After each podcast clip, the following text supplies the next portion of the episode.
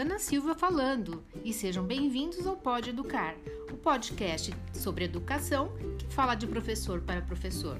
No nosso último episódio, eu falei para vocês que eu traria a pesquisa da nova escola em relação à situação dos professores, saúde emocional, saúde mental dos professores em tempos de pandemia, certo? Então, retomando um pouquinho, Uh, essa pesquisa foi feita pela nova escola entre os dias 16 e 28 de maio de 2020, por meio de um questionário online disponível no site da nova escola. Foram coletados ao todo 9.557 respostas, sendo que 8.121, equivalente a 85,7%, foram de professores da educação básica. E a nova escola quis saber a, a experiência do, de trabalhar com ensino remoto, o que, o que estava impactando o professor. Então, ao avaliar a experiência com ensino remoto, um terço dos professores, cerca de 33%, classificou como razoável, 30% como ruim ou péssima a experiência, 27% como boa e apenas 5% dos professores atribuíram nota 9 e 10 para o ensino remoto. Isto é, menos de um terço, 32% dos professores avalia de forma positiva. Os pontos negativos levantados por eles foram adaptação do formato, nunca tinham trabalhado desta forma antes o baixo retorno dos alunos frente ao trabalho de, de ensino remoto, né? a resposta dos alunos frente às atividades com computador, etc. Alta cobrança de resultados, crescimento da demanda do atendimento individual às famílias e principalmente a falta de capacitação da infraestrutura e de contato direto com os alunos. Então, estes fatores foram essenciais para que os professores uh, avaliassem como negativos. Então, uh, um deles, que eu acho de extrema importância, é o crescimento do atendimento individual às famílias. Certo? Porque assim, o professor entrou na casa do aluno e ele teve que conviver com isso e ensinar aos pais também, como a gente falou no último episódio, né? Os pontos positivos que eles levantaram foi a oportunidade de aprender e testar novos conhecimentos, aprimoramento de práticas pedagógicas que envolvem recursos tecnológicos, possibilidade de se reinventar profissionalmente, boas devolutivas dos alunos, praticidade e flexibilidade de horários e a boa experiência entre a troca é, família e educadores. Nem tudo, veja bem, primeiro os pontos negativos e os pontos positivos. Alguns professores gostaram porque eles conseguiram se aperfeiçoar na prática pedagógica, certo?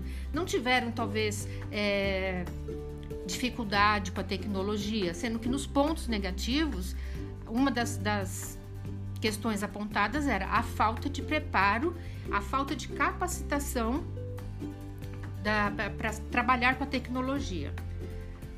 O cenário atual da Covid também mostra que esse é um tema de atenção para os educadores. Como está a saúde deles, né? Apenas 8% dos educadores afirmam que se sentem ótimos a palavra é exatamente essa: ótimos. 28% avaliam a saúde emocional como péssima ou ruim. 30% avalia a saúde emocional como razoável. E isso no que implica?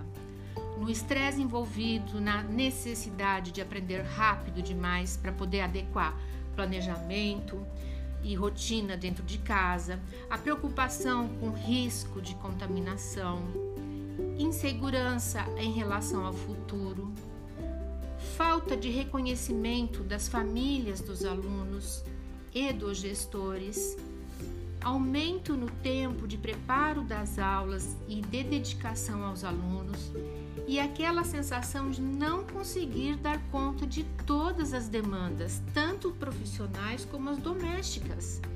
Porque, como eu disse anteriormente, eles também têm familiares, que também podem estar entre os fatores de risco. A nova escola teve uma iniciativa extremamente importante e eu achei assim sensacional. É, ela ofereceu recursos aos educadores para melhorar essa situação toda é, em tempos de pandemia. Por quê? Porque ela já tinha feito em 2018 uma pesquisa com muitos educadores também, quase o mesmo número, não, mentira, maior o número, e a situação era sempre é, apontada como situações de estresse. Então, ela lançou um movimento com a Fundação Tid Setúbal e a, com apoio da Fundação Lehman, que se chama Movimento Saúde Emocional de A a Z, que foi para apoiar e engajar professores nos desafios relacionados à saúde mental durante e após a pandemia, que são questões que acompanham a profissão há anos e que foram agravadas exatamente pelo, pelo isolamento social, pela pandemia.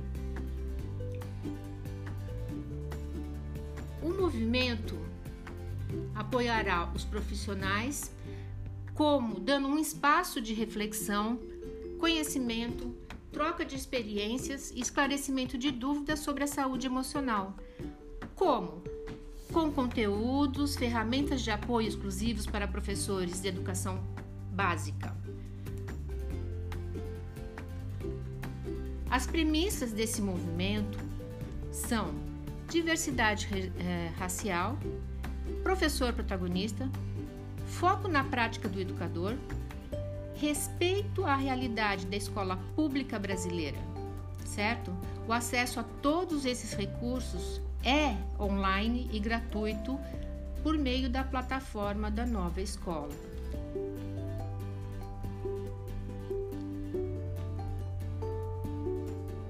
Além da pesquisa, ela é muito extensa, eu sugiro que vocês é, baixem a pesquisa, né, porque fala para a região do Brasil, fala em relação ao apoio das redes aos professores, às famílias, né, e é muito interessante. Eles têm um livro, né, um e-book sobre dicas. Nesse e-book está falando que são dicas é, sobre o professor de educação infantil, mas não é pra, só para educação infantil, é para educação básica toda.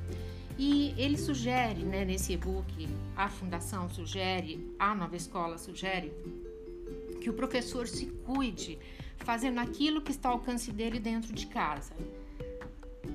1. Um, pause várias vezes ao dia. 10, 15 minutos para fazer um alongamento, esticar as pernas. 2. Estabeleça prioridades.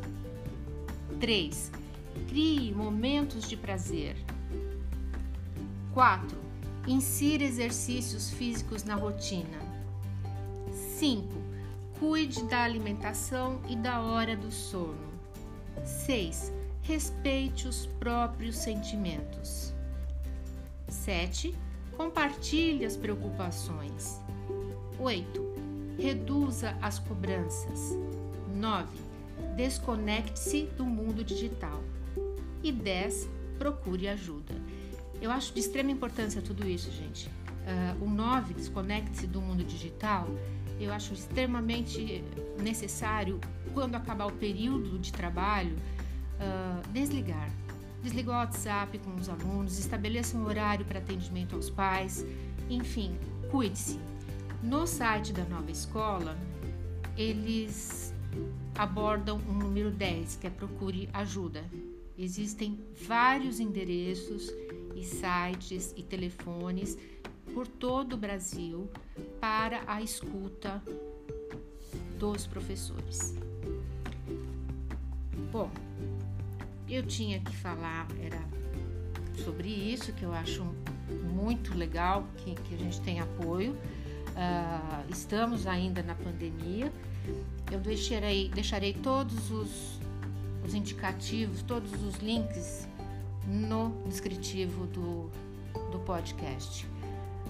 Meu conselho: vão até o site da nova escola, pelos links que eu vou deixar, porque é uma pesquisa muito interessante, muito com depoimentos, com, com, com fotos, inclusive uh, tem um webinar de duas horas com profissionais capacitados, desculpa gente, capacitadíssimos uh, orientando a gente. Era isso que eu tinha para falar e para quem ficou comigo até agora, muito obrigada. Até o nosso próximo episódio. Tchau!